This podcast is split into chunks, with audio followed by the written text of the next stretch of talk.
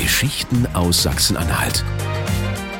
Immer sonntags bei MDR Sachsen-Anhalt.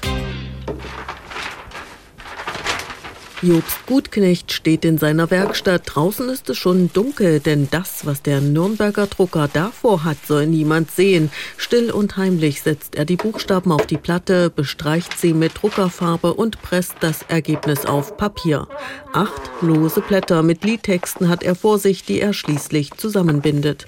Dieses Acht-Lieder-Buch ist gedruckt worden in Nürnberg von einem findigen Verleger und er war auch darin findig, dass er nicht als Erscheinungsort Nürnberg draufgedruckt hat, sondern Wittenberg, weil das gewissermaßen das Zentrum der reformatorischen Bewegung war. Und er schreibt auch auf dem Vorwort, dass sie dort auch schon diese Lieder gesungen werden. Und das war einfach ein, ein geschäftstüchtiger Mann, der gesagt hat, das wird zum Verkauf beitragen.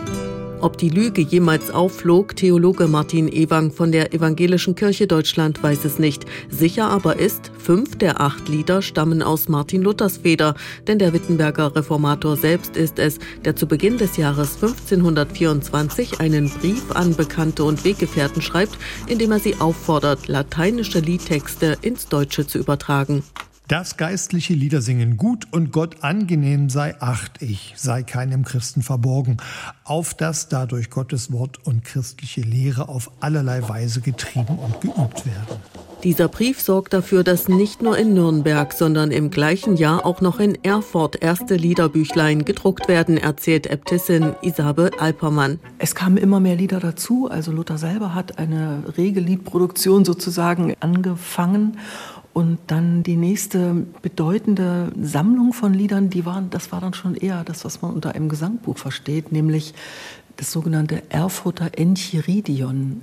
Enchiridion, das heißt ein Handbüchlein, was man in die Hand nehmen kann. Gleich zwei Drucker in Erfurt beginnen, ohne voneinander zu wissen, damit Lieder auf Papier zu drucken. Diese zwei kleinen Büchlein heißen heute noch nach den Häusern, in denen sie vor 500 Jahren gedruckt worden sind, so Martin Ewang. Das wahrscheinlich erste von diesen beiden ist in einem Haus zum Färbefass gedruckt worden und das zweite ganz in der Nähe in einem Haus zum Schwarzen Horn. Ja, diese beiden Orte kann man auch heute noch aufsuchen und äh, diese beiden Encheridien umfassen 26 Lieder, also mit eigenem Vorwort und äh, mit einem Register. Und es gibt von dem Enchiridion zum Färbefass noch ein einziges weltweit erhaltenes Exemplar. Und das liegt in der Marktbibliothek der Marktkirche in Goslar. Auch in Wittenberg ist man nicht untätig. Kantor Johann Walter ist es, der Luthertexte vertont. Walter hat eine Gruppe sangesfreudiger Männer gegründet und komponiert mehrstimmige Chorgesänge. Der hat auch im Jahr 1524 das sogenannte Chorgesangbuch hier herausgebracht in Wittenberg mit Gesängen, mit Liedern, die in bis zu fünfstimmigen Sätzen auch gesetzt worden sind. Da sieht man eben, dass der Chor, ja, der im Gottesdienst mitgewirkt hat, eben auf eine hochkünstlerische Weise eben in die reformatorische Singbewegung einbezogen gewesen ist. Immer mehr Gesangbücher werden gedruckt und verkauft. Für viele schreibt Luther, der selbst gern singt und Laute spielt, Texte und Vorworte.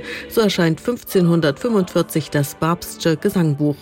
Ein dickes, also wirklich zu großer Dicke angewachsenes Gesangbuch, wo auch die Lieder systematisch geordnet sind, was auch vom Buchschmuck her sehr künstlerisch gestaltet ist. Und da hat Luther im Grunde zum letzten Mal eine Gesangbuchvorrede beigesteuert und nochmal begründet, warum es geradezu essentiell ist, dass die Christenheit in der Kirche durch die Gemeinde gesungen wird, damit Teil auch der Verkündigung der frohen Botschaft ist. Wer singt, der eignet sich das, was gesungen wird, auch an.